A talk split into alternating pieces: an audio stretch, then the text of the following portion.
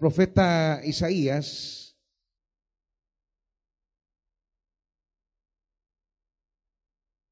leemos el capítulo 21, profeta Isaías, capítulo 21.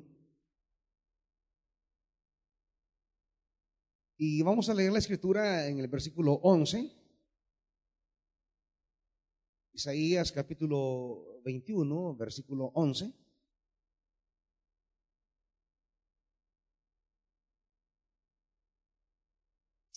Dice así la escritura. Profecía contra Dumá. Alguien me grita desde Seir. Centinela, ¿cuánto queda de la noche? Centinela, ¿cuánto falta para que amanezca? El centinela responde, ya viene la mañana, pero también la noche.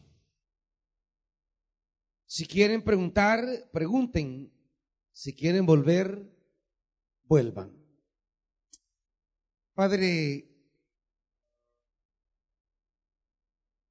al igual que estos que preguntan, Así venimos delante de ti también a preguntar, a preguntarte a ti.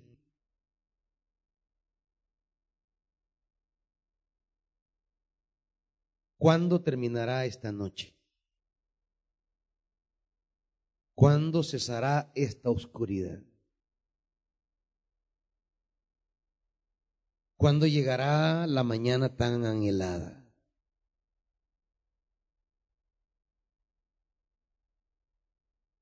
Hay muchos de tus hijos e hijas aquí que no saben qué hacer ya en la noche. Van tanteando por la vida, probando, van a tientas. Espíritu Santo, háblanos y llénanos de tu luz. En el nombre de Jesús. Amén. Siéntense, amados.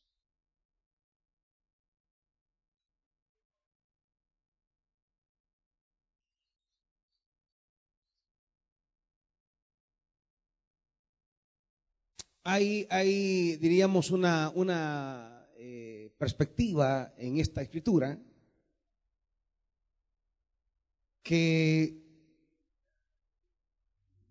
que nos plantea nos plantea, diríamos, la búsqueda de, una respuesta a las horas oscuras de nuestra vida. La noche describe en la Biblia esas fases en las que no vislumbramos nada claro sobre nuestro futuro es cuando de repente la vida se nos enreda, como que de repente se nos complica. Quizá no, no es que estamos de repente tan excelentes, pero vamos ahí caminando y de repente la cosa se, se empantana. Esperábamos de alguna manera una cierta mejoría y en lugar de mejorar, la cosa se, se echó a perder. Se nos enredan, se nos traban las carretas, que es la frase que usamos para describir esos momentos de, eh, de no claridad. Se nos traban las carretas y no hayamos qué hacer. Esa es la perspectiva que, que domina a estos que buscan una respuesta ante el centinela. El tema de la oscuridad, eh, diríamos que domina, domina eh, el texto que hemos leído, tanto que la palabra noche aparece tres veces y la palabra mañana aparece apenas una. Por eso dice en el 11, aunque la NBI lastimosamente no preserva el texto original, pero dice, centinela, ¿cuánto queda de la noche? y lo pregunta en dos ocasiones.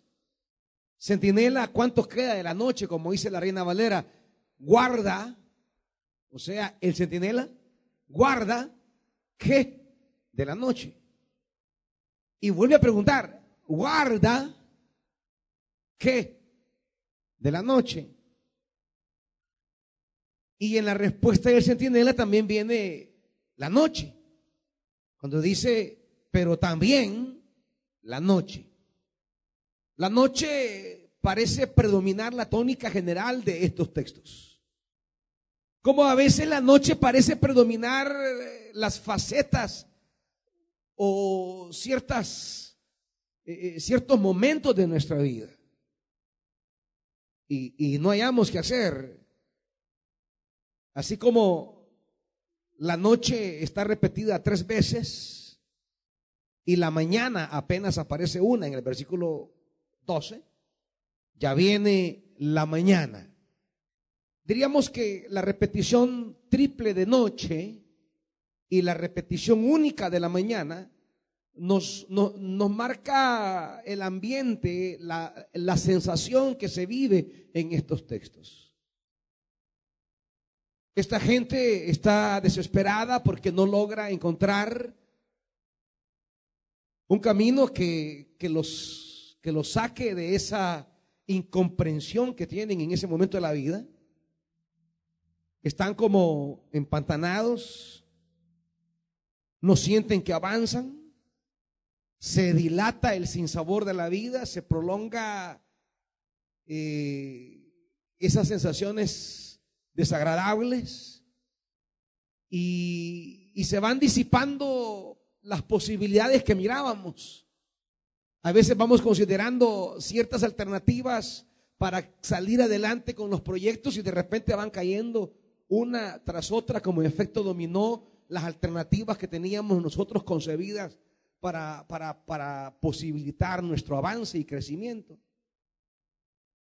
Y cuando van cayendo por efecto dominó las posibilidades que teníamos, la oscuridad se hace más densa, se hace más espesa la noche y buscamos quien nos ayude a dar una respuesta. Esta gente no solamente está agobiada por la, por la densidad de la noche, sino que también preguntan y la pregunta es doble. Al registrar el profeta la pregunta duplicada, guarda qué de la noche. O centinela, ¿cuánto queda de la noche? Y lo preguntan dos veces refleja, diríamos, la, la carga de esta comunidad que pregunta una y otra vez. La duplicidad de la pregunta solamente refleja, diríamos, la, la, la carga que siente la gente por querer encontrar una salida. Le preguntan una vez al centinela y no basta preguntarle una vez, van y preguntan otra vez, como, como la manera de, expresar la ansiedad que tienen de una luz. La insistencia en la pregunta refleja, diríamos, la, la, la carga que tiene la, la, gente por querer oír del centinela una palabra que les llene de esperanza.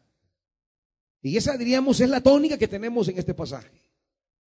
El predominio de la oscuridad como, como elemento externo que amenaza la sobrevivencia, el avance, el crecimiento, el desarrollo, la plenitud de nuestra vida. Y por otro lado, el efecto que produce en nosotros de angustia, de aflicción, de llanto, de quebranto y, y, y de querer preguntar insistentemente, ¿qué hacemos? ¿Para dónde vamos? ¿Cuál es la salida? ¿Y ahora qué voy a hacer? Y preguntamos una y otra y otra y otra vez. Esa es la, la diríamos, la tónica que predomina en el versículo 11. Esperaríamos entonces que el guarda, el centinela, nos podría regalar una luz, nos podría regalar una esperanza. Y, y si bien es cierto, el centinela da una palabra, pero no es la que esperamos. Porque el centinela dice, ya viene la mañana, pero también la noche. Quisiéramos escuchar la noticia de una mañana perpetua, donde no haya más noche. Eso con lo que sueña el Apocalipsis. Y no habrá ahí más noche, porque el Señor se da su luz eterna para la ciudad. Quisiéramos ellos quisieran escuchar esa respuesta del Apocalipsis. Pero, pero no es la respuesta que tienen. Y no solamente no es la respuesta, sino que delega en ellos una responsabilidad. Si quieren preguntar, pregunten. Si quieren volver, vuelvan. Pone el centinela en la responsabilidad de los angustiados, la responsabilidad de volver y preguntar. La búsqueda de preguntar por una salida, por una respuesta, por una palabra diferente, es responsabilidad de los angustiados. Es decir, nosotros que quebrantados, angustiados y afligidos, buscamos una respuesta y a veces al no encontrar en un primer momento la respuesta que anhelábamos, nos retiramos, nos desanimamos y, a veces nos vamos a querer escuchar otras respuestas que realmente no traen ninguna alternativa favorable. Y el centinela les dice, bueno, no tengo todavía la palabra que ustedes quisieran oír. No tengo todavía la respuesta que ustedes quisieran escuchar. Pero yo aquí estoy. Y en un momento tendré la respuesta, en un momento recibiré la respuesta. Si quieren volver a preguntar, pregunten. Si quieren volver, vuelvan. Pero eso tiene una parte que no está dicha.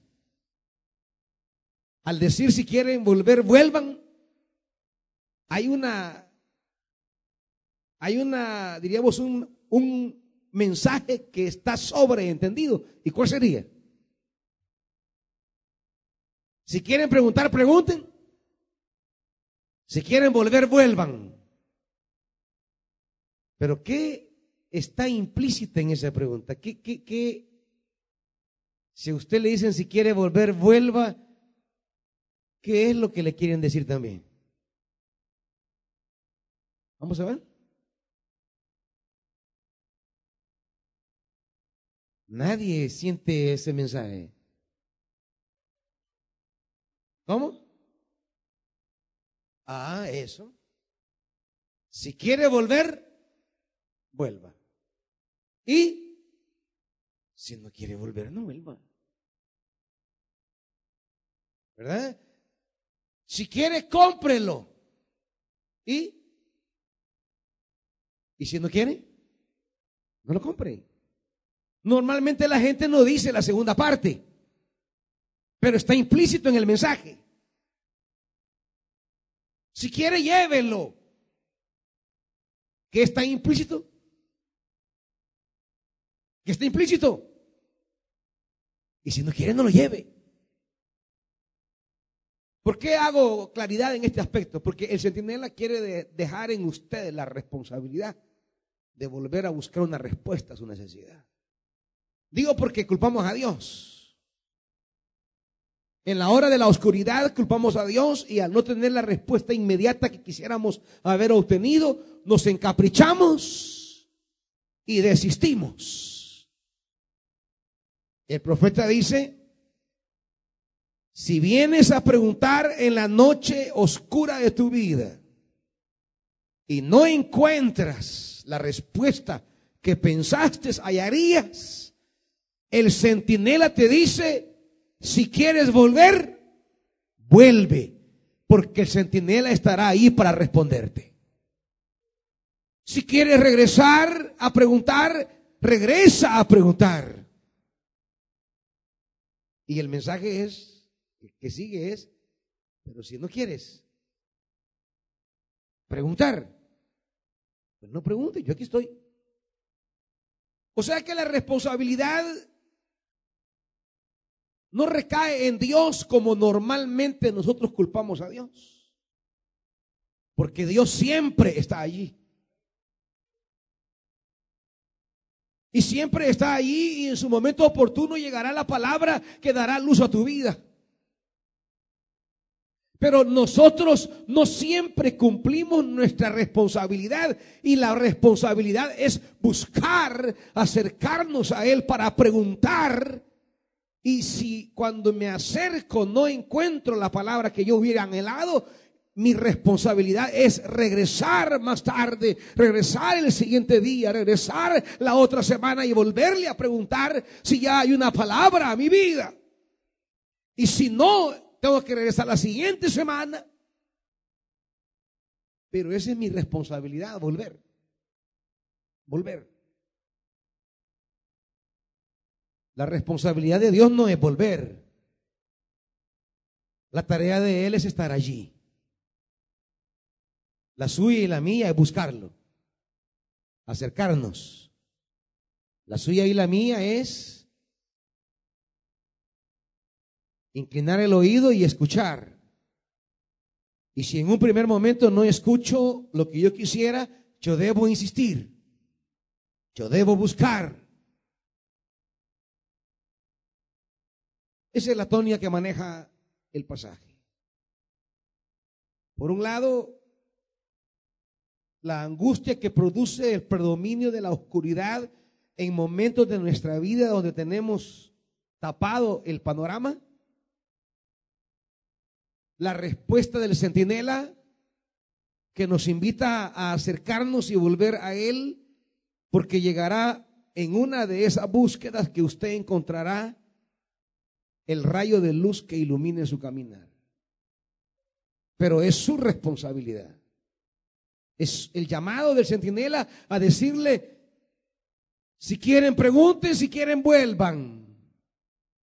Porque en una de esas que pregunten, en una de esas que vuelvan, se iluminará el camino. La luz de Dios llegará, pero hay que insistir. La mujer sirofenicia es siempre el ejemplo para mí de esa insistencia a la que debemos recurrir una y otra vez independientemente de la respuesta que de entrada escuchemos. Mateo capítulo 15.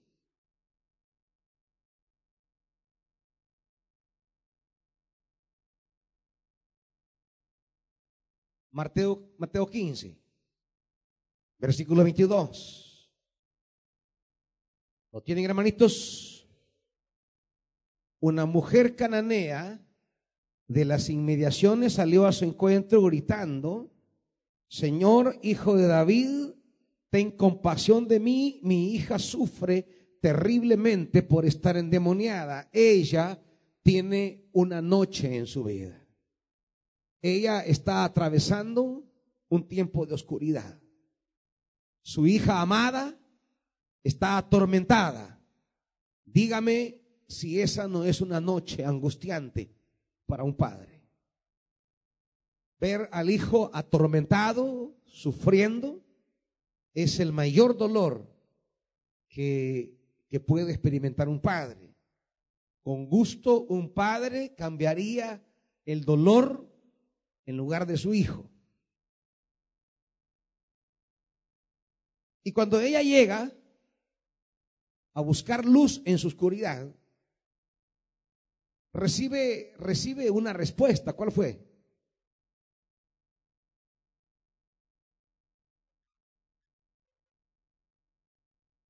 No le respondió palabra. ¿Cuál fue entonces la respuesta? Él, él el silencio, correcto, el silencio. No responder también es responder. El no responder también es una manera de responder.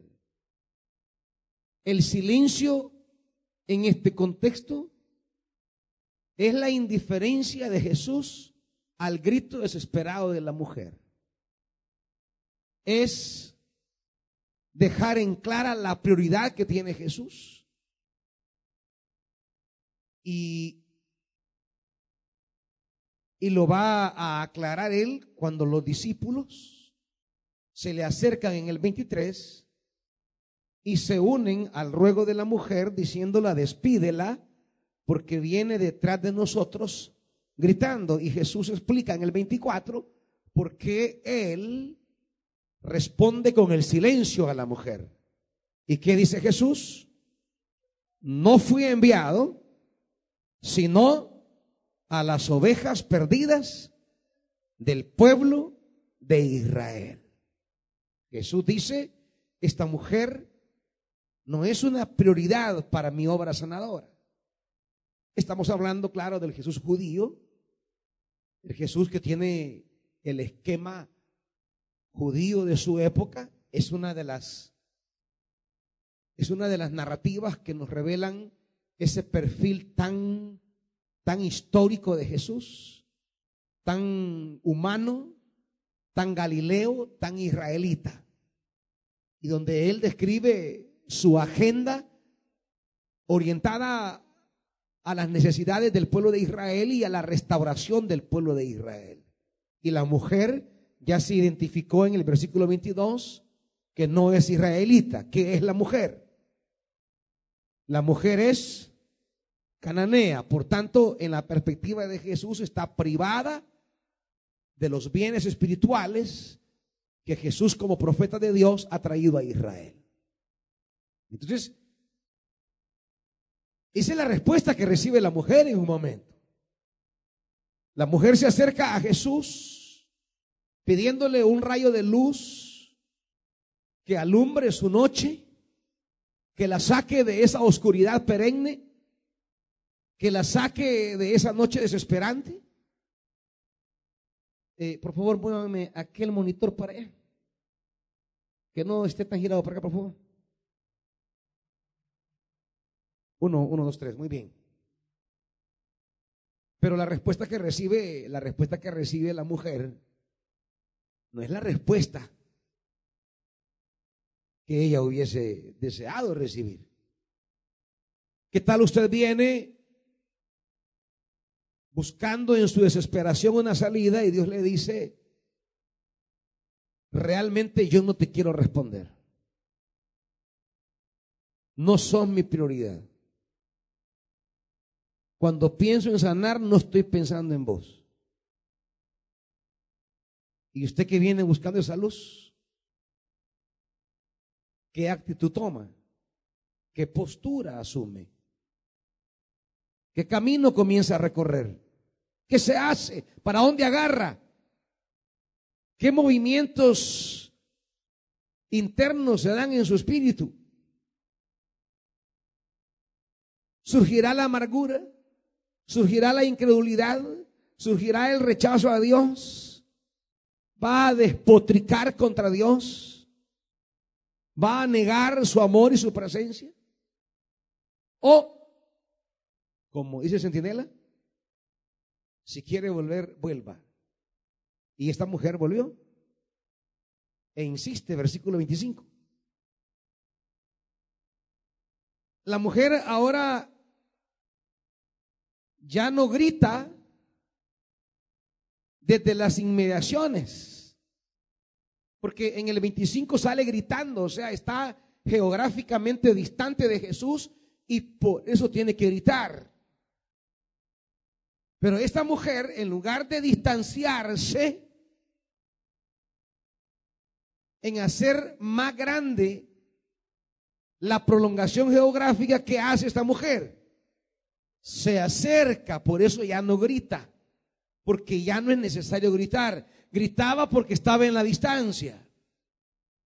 Pero ante la indiferencia de Jesús como primera respuesta, dejándole en claro que ella no es destinataria de los favores divinos, esta mujer toma la actitud no de ausentarse ni de alejarse como muchos hacen cuando no reciben la respuesta que desean. Esta mujer dice, bueno, ¿y este hombre que se ha creído? Y se acerca. Y dice el versículo 25, la mujer se acercó, se arrodilló y le suplicó. Ya no es el grito, es la súplica. Y Jesús vuelve a responder. Cualquiera puede obviar que le griten, pero alguien puede resistirse a quien de rodillas está delante de él. Cualquiera puede hacer acaso omiso a quien le ha gritado de lejos. Puede ignorarlo, puede pasar de largo, puede desentenderse, pero ¿puede usted desentenderse de quien se ha acercado y se ha puesto de rodillas delante suyo? Jesús lo hace. ¿Y qué le dice Jesús? La verdad es que no es correcto, le dice Jesús, quitarle el pan a los hijos y echárselo a los perros. No es fácil esa respuesta.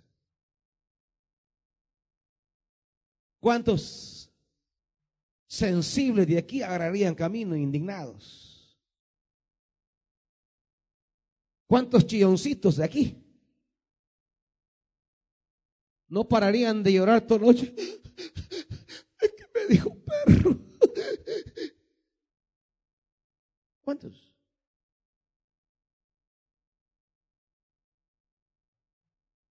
¿Cuánta sensibilidad hay a veces en el ambiente que impide alcanzar propósitos? Hay muchos caracteres de azúcar, muchos caracteres de papel. No tienen el temple para volver otra vez mañana y volver otra vez el día siguiente y volver la siguiente semana y volver en 15 días y volver en tres semanas hasta que amanezca y la luz brille de manera permanente y no haya más noche. No es correcto, le dice Jesús. Quitarle el pan a los hijos y dárselo a los perros. Cualquiera con semejante frase de Jesús, de Jesús, Jesucito.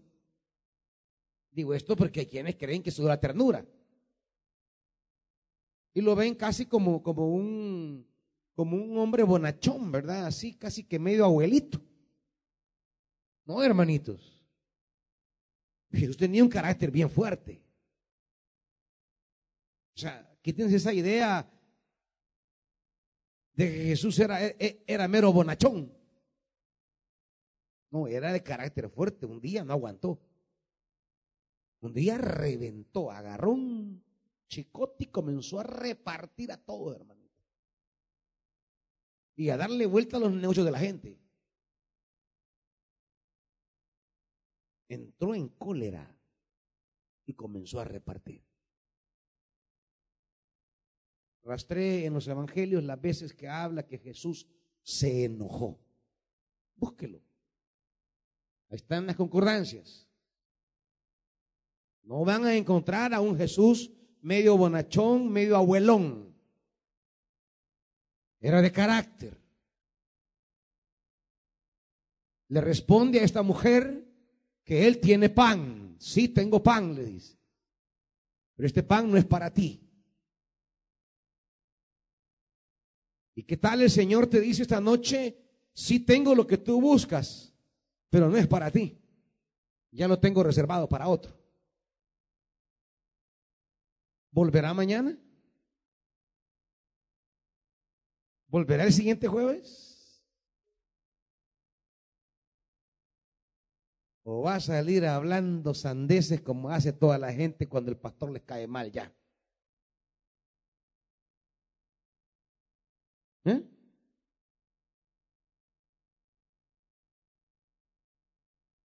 Pues sí, al principio, ay, pastorcito, pastorcito principio, cuando uno se enoja, dice algo, toma decisiones. Cuando uno cae mal, al principio, y como yo sé que caigo mal y voy a caer mal, yo, yo, no estoy aquí para caerle bien. y voy a tomar decisiones y voy a hacer cosas que les van a caer mal. ¿Será capaz de volver?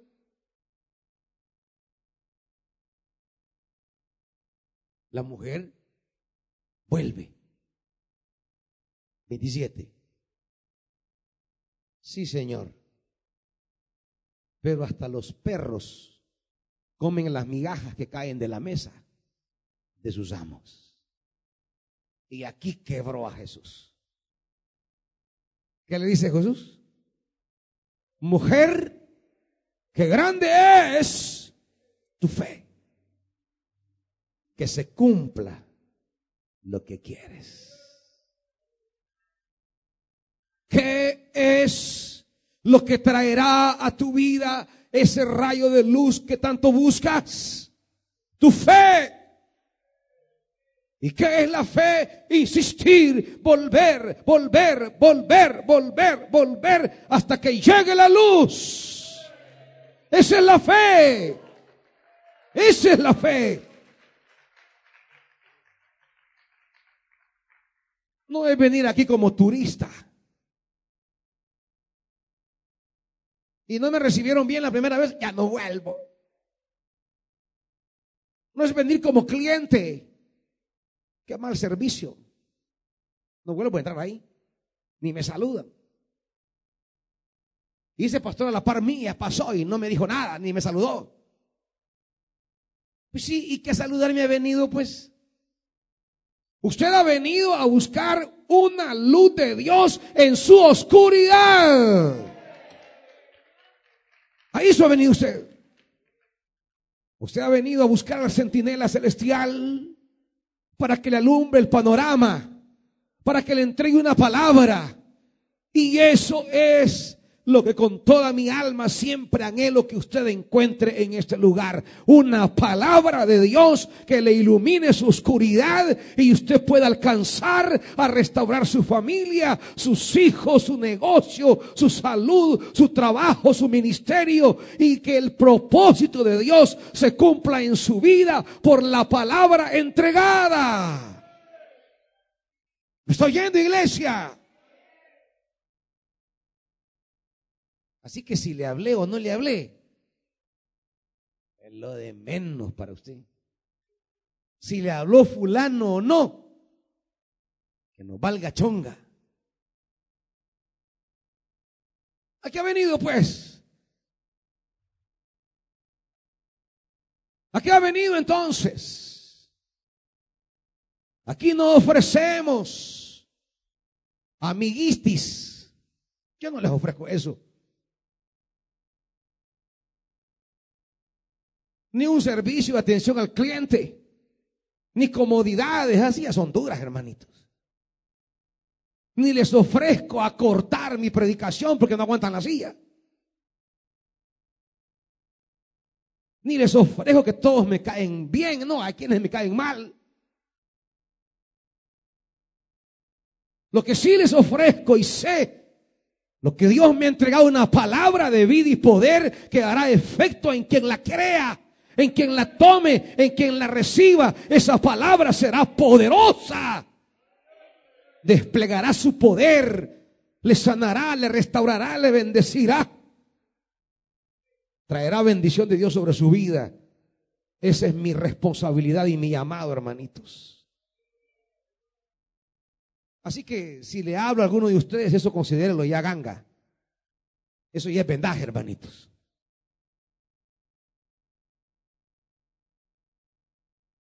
Y si no, pues no he perdido nada tampoco. ¿Me entiende? ¿Me está oyendo, hermanito? Entonces la mujer, la mujer sabe por qué llega delante del Señor. La mujer sabe que detrás de esa respuesta repugnante de ese hombre, la mujer sabe que ese hombre tiene una luz para su oscuridad. La mujer sabe que después de esa respuesta impertinente y grosera que le ha dado ese hombre, la mujer sabe que ese hombre tiene algo de Dios. Quizás no tenga buen carácter.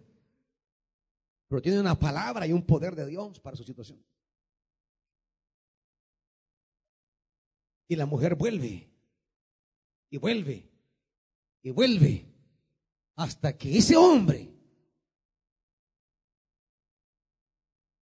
haga que se cumpla lo que ella desea. ¿Están oyendo, hermanitos?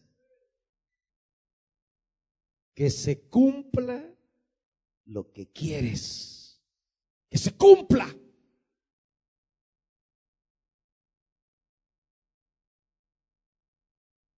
¿Y usted es de los que se corren al no tener las respuestas que desea? ¿O es de los que vuelven? Y usted no sabe, en una de esas, la palabra que va a llegar a su vida.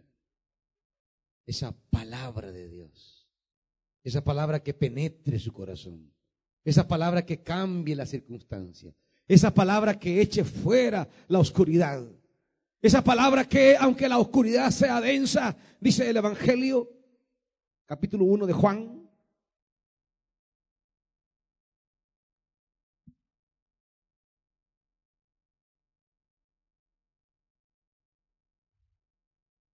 capítulo 1 de Juan, hermanito, rápido, versículo 3. Por medio de él, todas las cosas fueron creadas. Sin él nada de lo creado llegó a existir. En él estaba la vida.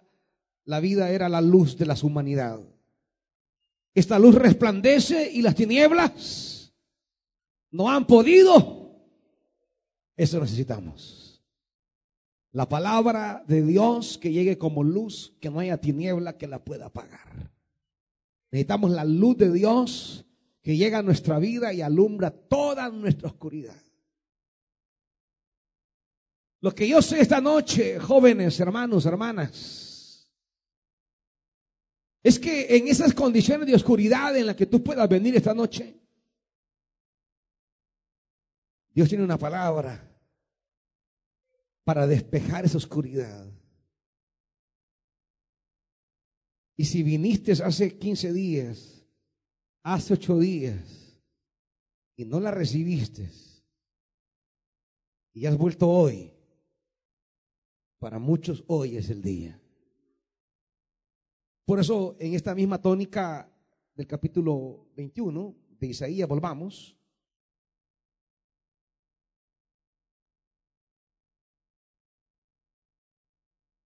dice versículo 16, Dios le entrega una palabra,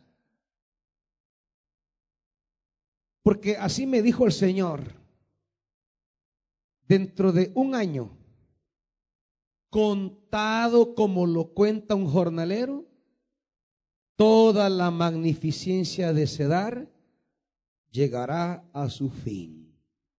Pocos serán los arqueros los guerreros de Cedar que sobrevivan, lo ha dicho el Señor, el Dios Todopoderoso. ¿Qué está diciendo? Hay una palabra en tu oscuridad, le dice, dentro de un año. Así contadito, como el jornalero va contando, tus enemigos serán quebrados delante de ti, le dice. Arqueros y guerreros no sobrevivirán arqueros y guerreros serán cesados, llegará a su fin. Dentro de un año, le dice, la angustia que hoy te acongoja llegará a su fin. La oscuridad que hoy te desespera se disipará. Dentro de un año, dice, lo que hoy tienes como carga onerosa y pesada desaparecerá.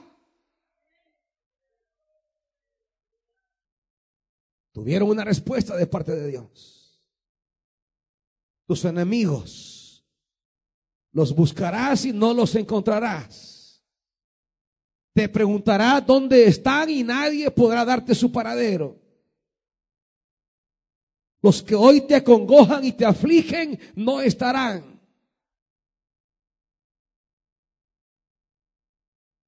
Para ti que estás adoleciendo, bajo la bota de adversarios y enemigos, tu Dios te promete liberación. Van a desaparecer de delante de tus ojos. Se van a disipar como la luz disipa la noche. Porque tú has venido delante del centinela celestial a buscar luz para tu oscuridad. ¿Y qué tienes que hacer tú? Solo volver a Él. Volver a Él. Una y otra y otra y otra y otra vez. Acompáñame a los salmos. Vamos a leer el Salmo 130. Para entrar en esta perspectiva del profeta.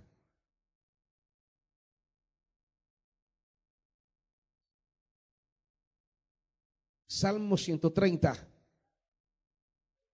¿Están conmigo, hermanitos? A ti, Señor, elevo mi clamor. Desde las profundidades del abismo. Y la característica más fundamental del abismo es la oscuridad. ¿Ha venido usted a elevar el clamor delante de Dios? A ti, Señor, elevo mi clamor desde las profundidades del abismo. Escucha, Señor, mi voz. Estén atentos tus oídos a mi voz suplicante.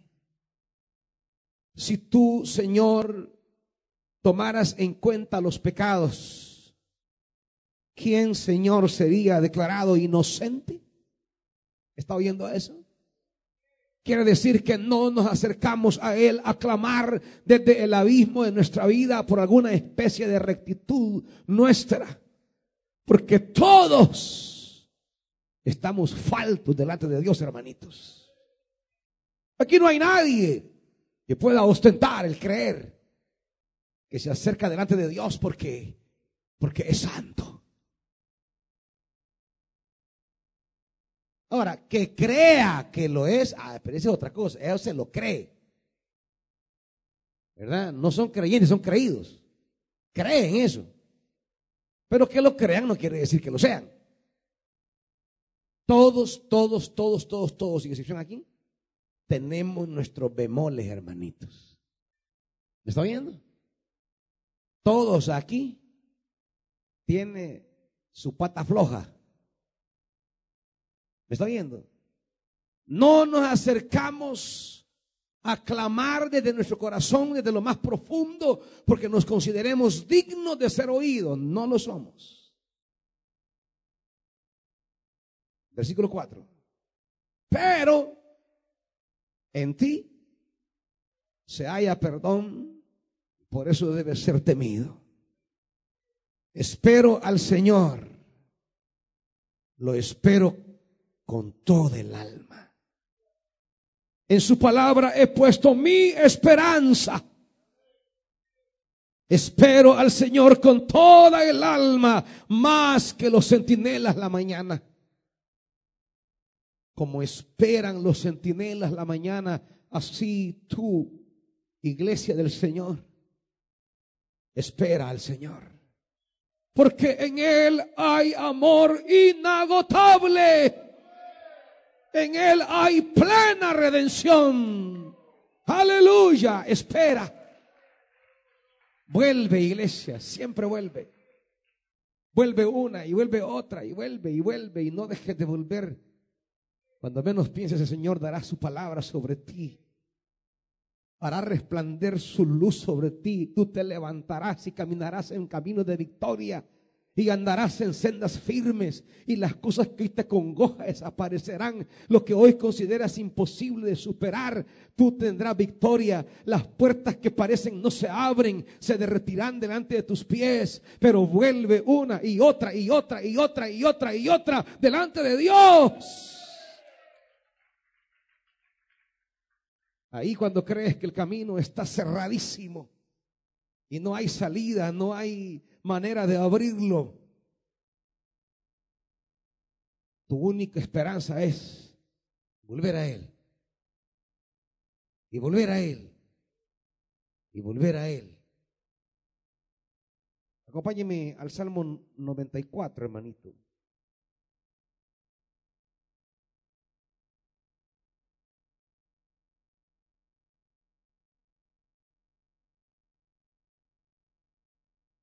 Precioso, precioso.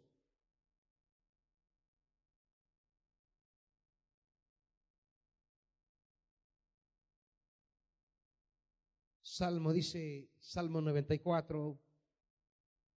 ¿Está conmigo?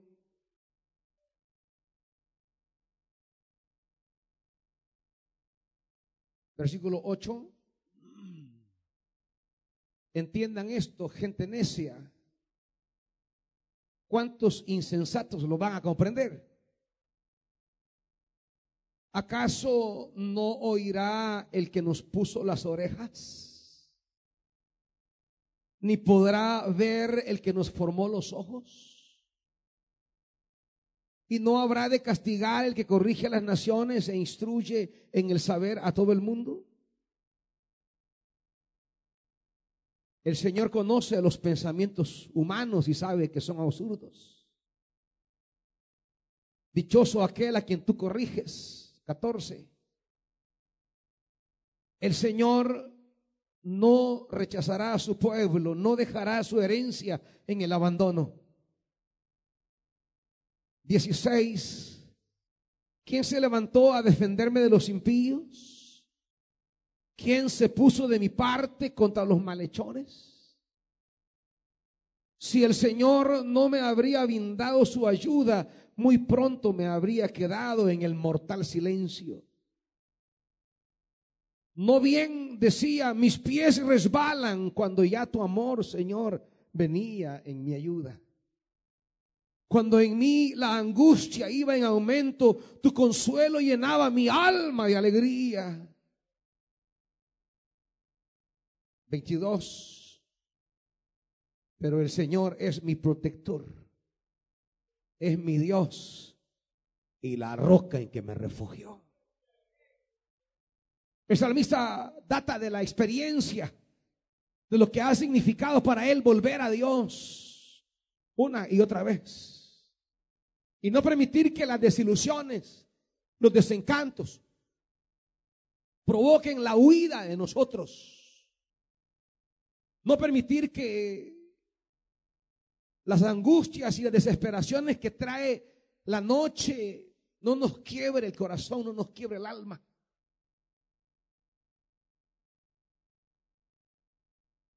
El pasaje maravilloso del contraste de la noche y el día. Acompáñenme a Marcos.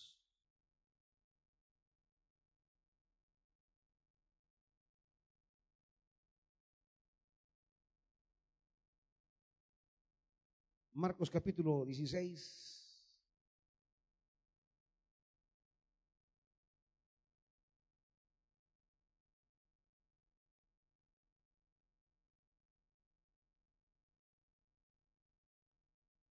Ya en el capítulo 15 se dirá que el día había extinguido, la noche llegaba. 16. Cuando pasó el sábado, María Magdalena, María la madre de Jacobo y Salomé compraron especies aromáticas para ir a ungir el cuerpo de Jesús. ¿Y qué dice la palabra? Versículo 2.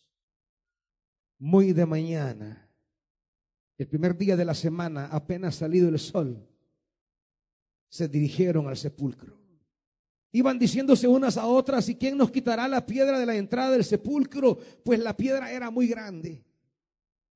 Pero al fijarse bien se dieron cuenta de que estaba corrida. Al entrar en el sepulcro vieron a un joven vestido con un manto blanco sentado a la derecha y se asustaron. No se asusten, les dijo, ustedes buscan a Jesús el Nazareno, el que fue crucificado. Ha resucitado, no está aquí. Miren el lugar donde lo pusieron. Después de esa noche oscura, hermanitos en que el Evangelio describirá que toda la tierra entró en oscuridad, porque empalmó la oscuridad, eh, diríamos la oscuridad eh, eh, del dolor y la oscuridad del clima. Porque desde, desde, desde las tres dice la Biblia que Jesús expira, la, el cielo se llena de oscuridad. Y se mantiene oscuro y empalma con la oscuridad que ya es de la noche.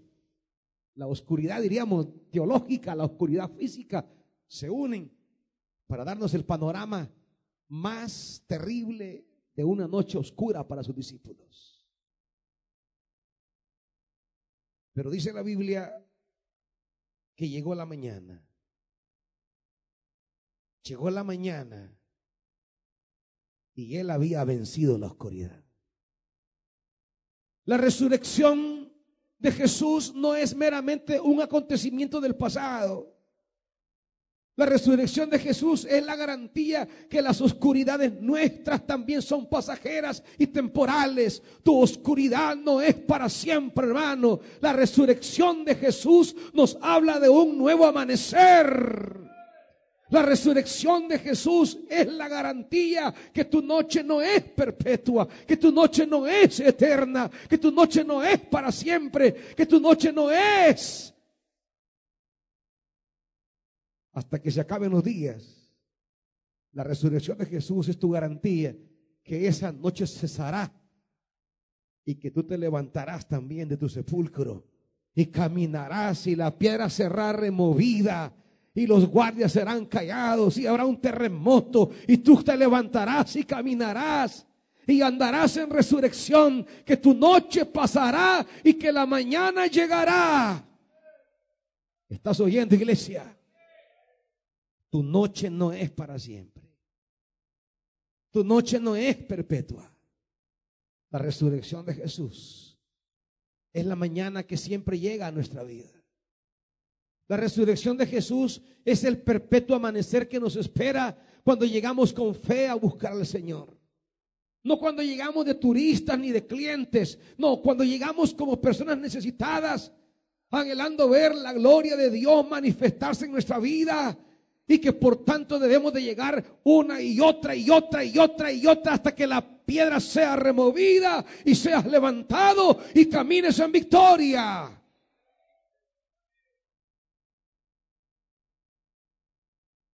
Por eso dice el profeta, y cierro aquí,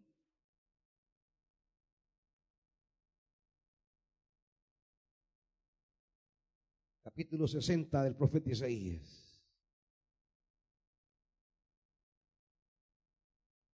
Aleluya. Capítulo 60. Profeta Isaías.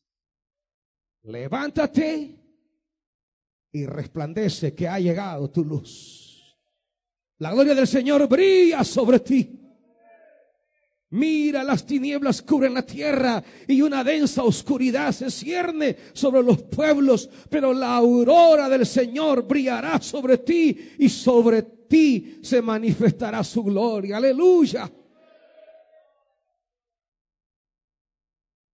Versículo 14. Ante ti vendrán a reinclinarse los hijos de los opresores, de tus opresores. Todos los que te desprecian se postrarán a tus pies. 15. Aunque fuiste abandonada y aborrecida y nadie transitaba por tus calles, haré de ti el orgullo eterno y la alegría de todas las generaciones. Te alimentarás con la leche de las naciones, con la riqueza de los reyes serás amamantada. Sabrás entonces que yo, el Señor, soy tu Salvador, que yo, el poderoso de Jacob, soy tu redentor. En vez de bronce, te traeré oro. En lugar de hierro, plata.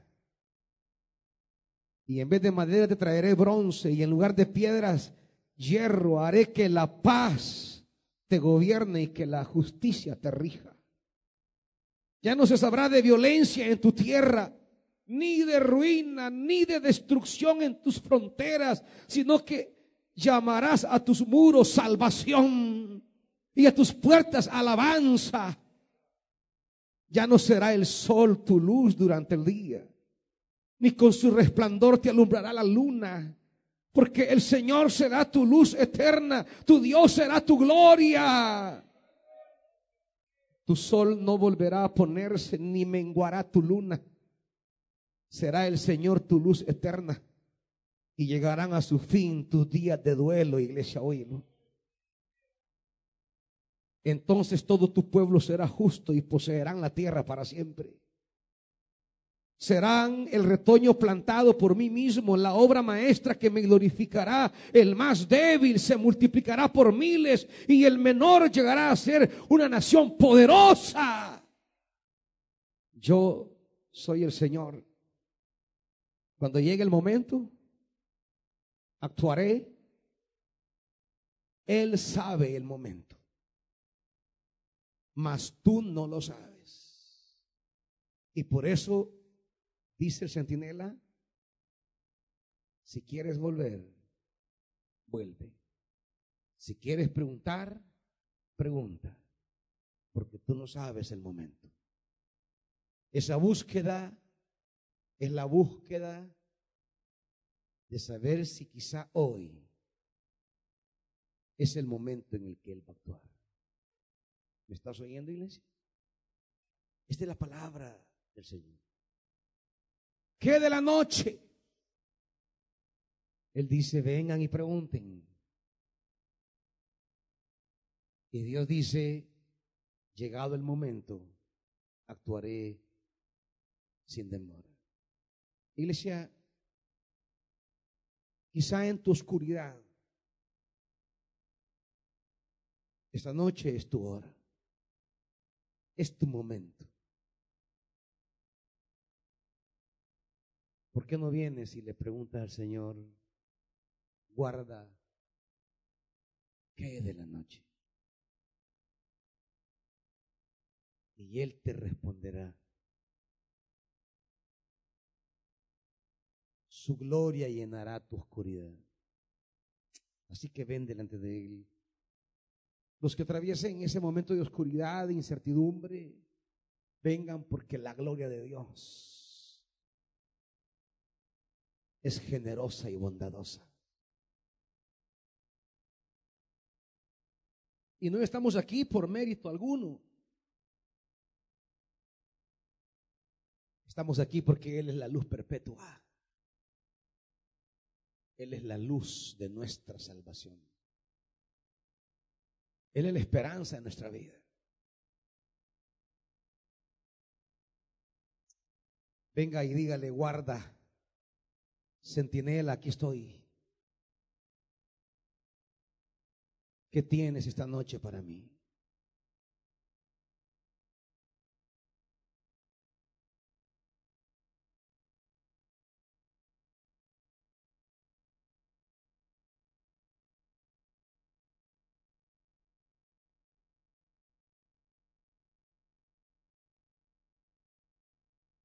A ti clamo, soberano. A ti me vuelvo suplicante.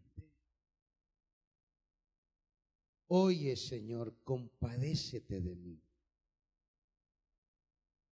Sé tú, Señor, mi ayuda.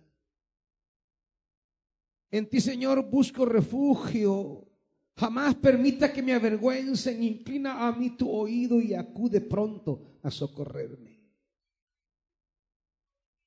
Sé tú mi roca protectora, la fortaleza de mi salvación. Guíame porque eres mi roca y mi fortaleza. Líbrame de la trampa que me han tendido porque tú eres mi refugio. En tus manos encomiendo mi espíritu, líbrame, Dios de la verdad. Tenme compasión, Señor, que estoy angustiado. El dolor está acabando con mis ojos, con mi alma, con mi cuerpo. La vida se me va en angustias y los años en lamentos. La tristeza acaba con mis fuerzas y mis huesos se van debilitando. Pero yo, Señor, en ti confío. Aunque ellos me han olvidado como si yo estuviese muerto me miran como una vasija hecha pedazos. Cuchichean entre sí. Pero yo en ti confío. Digo, tú eres mi Dios, mi vida entera está en tus manos. Que irradie tu rostro sobre tu siervo por tu gran amor, sálvame.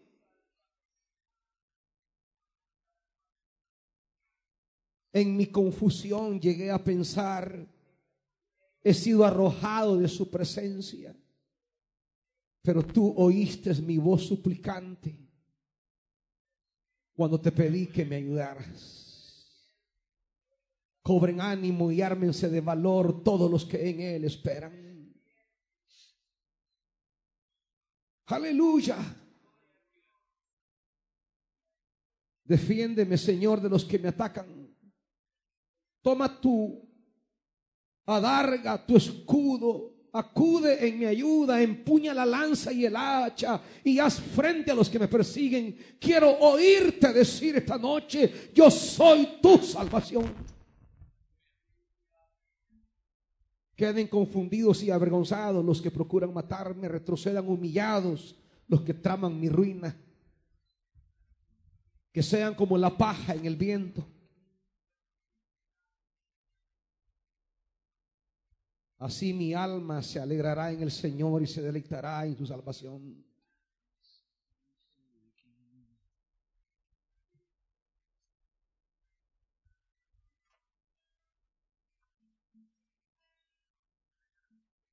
Vuelva al Señor y háblele su corazón, hermanito. Cuéntele. Cuéntele de su noche oscura. Cuéntele de esa noche que parece no cesar. Cuéntele de esa herida que parece perpetua. Cuéntele de esa oscuridad que vive y parece no disiparse. Cuéntele.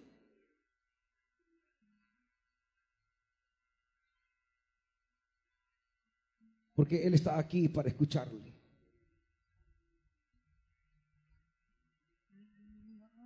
Él está aquí con su gloria para iluminar su caminar.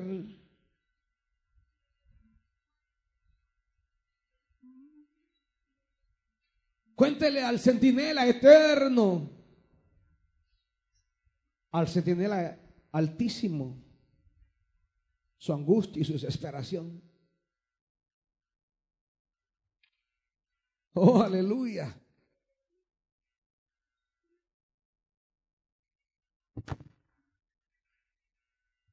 Escucha, oh Dios mío, mi oración, no pases por alto mi súplica. Óyeme y respóndeme porque mis angustias me perturban. Se me estremece el corazón dentro del pecho y me invade un pánico mortal. Como quisiera tener las alas de una paloma y volar hasta encontrar reposo. Me iría lejos de aquí, me quedaría a vivir en el desierto. Pero yo clamaré a ti y el Señor me salvará. Mañana, tarde y noche clamo angustiado y Él me escucha. Aunque son muchos los que combaten, Él me rescata, me salva la vida en la batalla que se libra contra mí.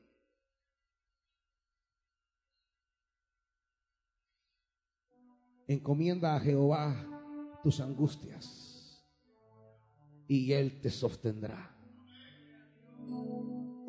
Padre, animados por tu palabra bendita, estamos esta noche delante de ti.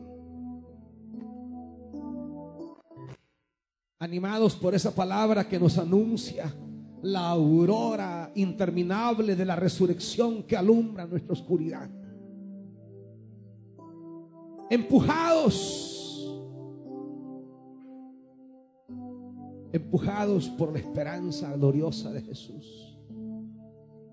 Venimos aquí en nuestra oscuridad. ¿Cuál es la oscuridad que apagó la alegría de tu corazón.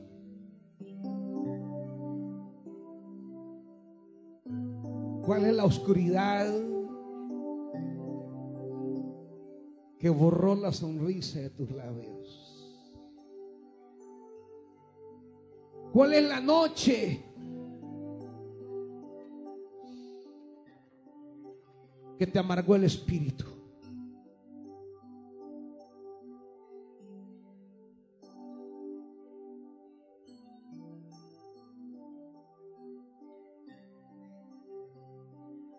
¿Cuál es la noche, iglesia? ¿Cuál es la noche?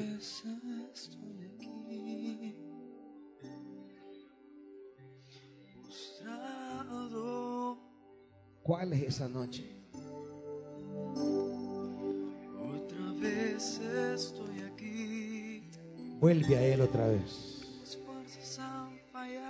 Vuelve a su rostro. Vuelve a su trono.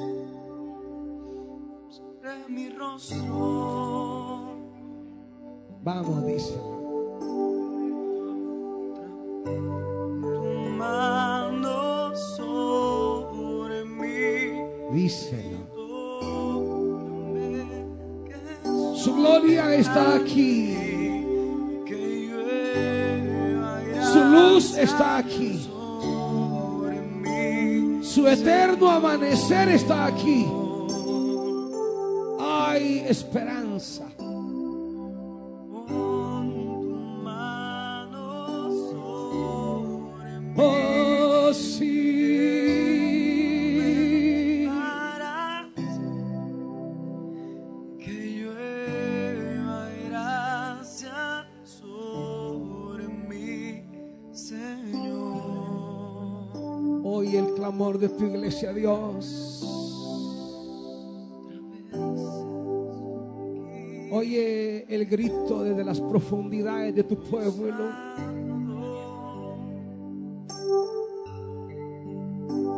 Escucha, Dios. Corazones quebrantados, necesitados. Cuerpos enfermos. Agobiados por un diagnóstico que parece cruel. Déjanos vivir tu alegría en medio de la crueldad. Déjanos experimentar tu paz en esta convulsión que aflige el espíritu.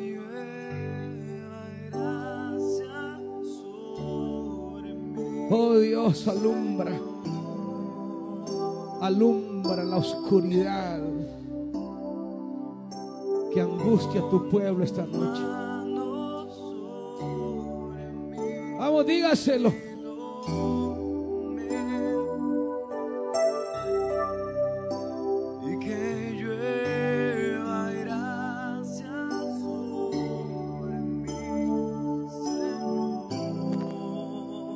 Amanecer de la resurrección que vence la muerte está aquí.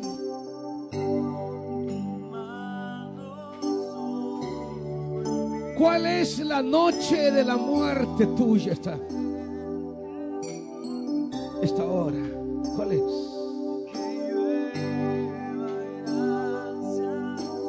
Díselo a Él.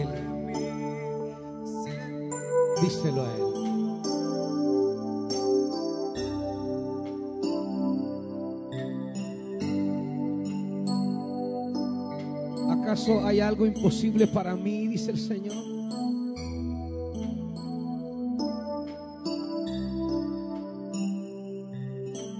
¿Acaso mi mano no está alzada?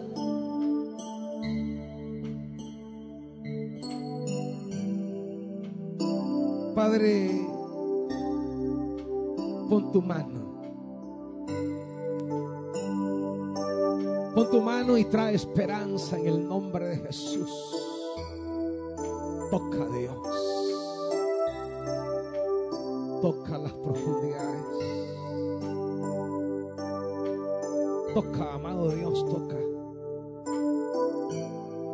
Toca esta noche con tu gloria y danos un nuevo amanecer. Dale un rayo de esperanza en su oscuridad.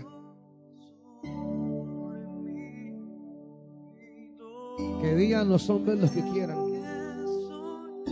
Que yo digo cuenta para ti, dice el Señor.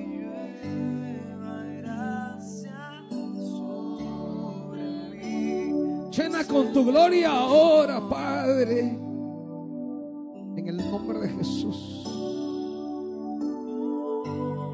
Padre, visítala. Visítala con tu gloria, con tu luz.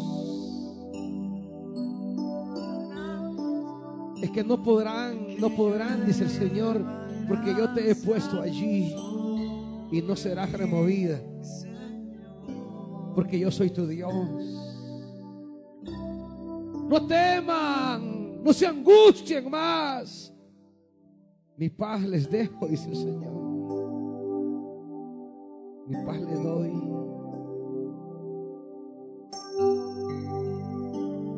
Dale a esta mujer, Dios, tu paz.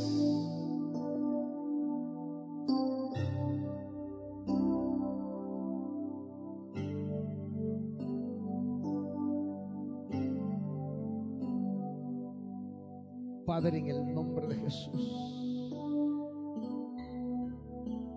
Yo inicié, yo completaré.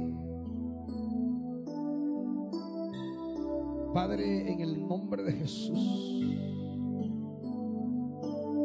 alumbra su noche oscura. Padre, en el nombre de Jesús, en el nombre de Jesús, visítala esta noche. Visítala, Espíritu Santo, con tus gracias. Alumbra, Dios, su abismo, sus profundidades. Alumbra la Santa. Alumbra, alumbra, Dios. Disipa las tinieblas en el nombre de Jesús. Fuera la oscuridad.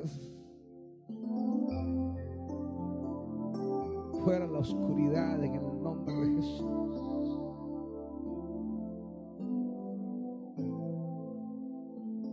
En el nombre de Jesús, trae tu luz sobre ella, Dios. Oh Espíritu Santo, ella vuelve otra vez.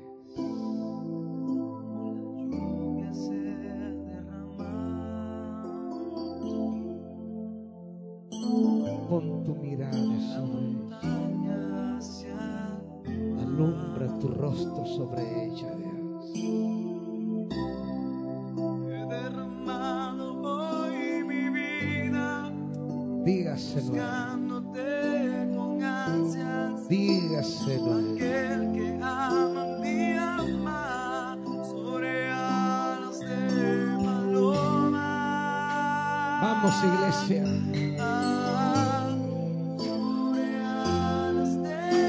Dígaselo.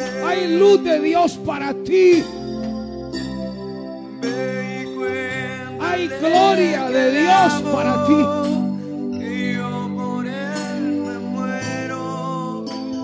Oh, sí. Hay luz abundante. Hay gloria abundante. Gloria abundante para ti. Hay gloria de Dios para ti.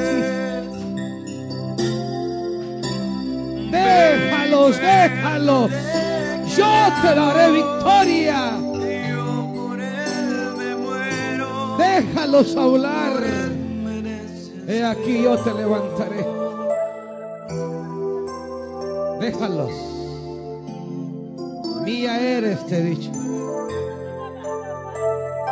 Déjalos, te tengo en mis manos, te he dicho.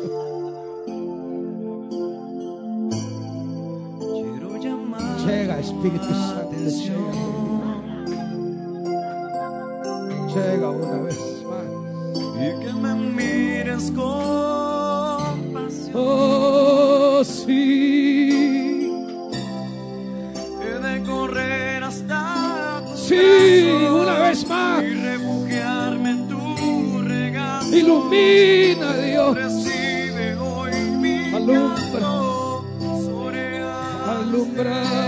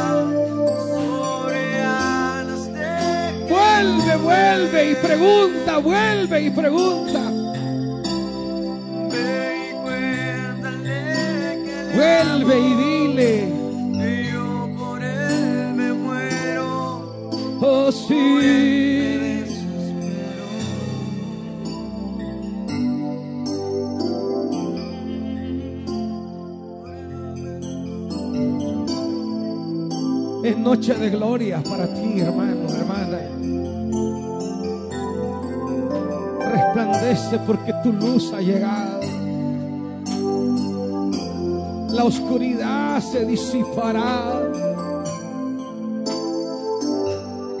Caminarás en presencia de tus angustiadores.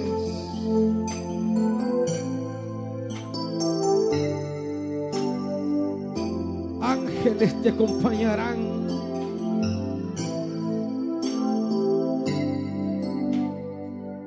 El Señor cambia hoy tu vestido de luto y te pondrá vestido de fiesta.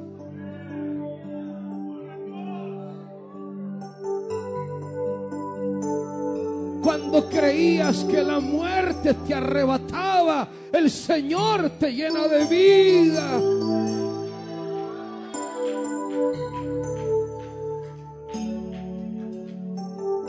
Cuando pensaste que tu descendencia se echaba a perder, el Señor la trae de regreso.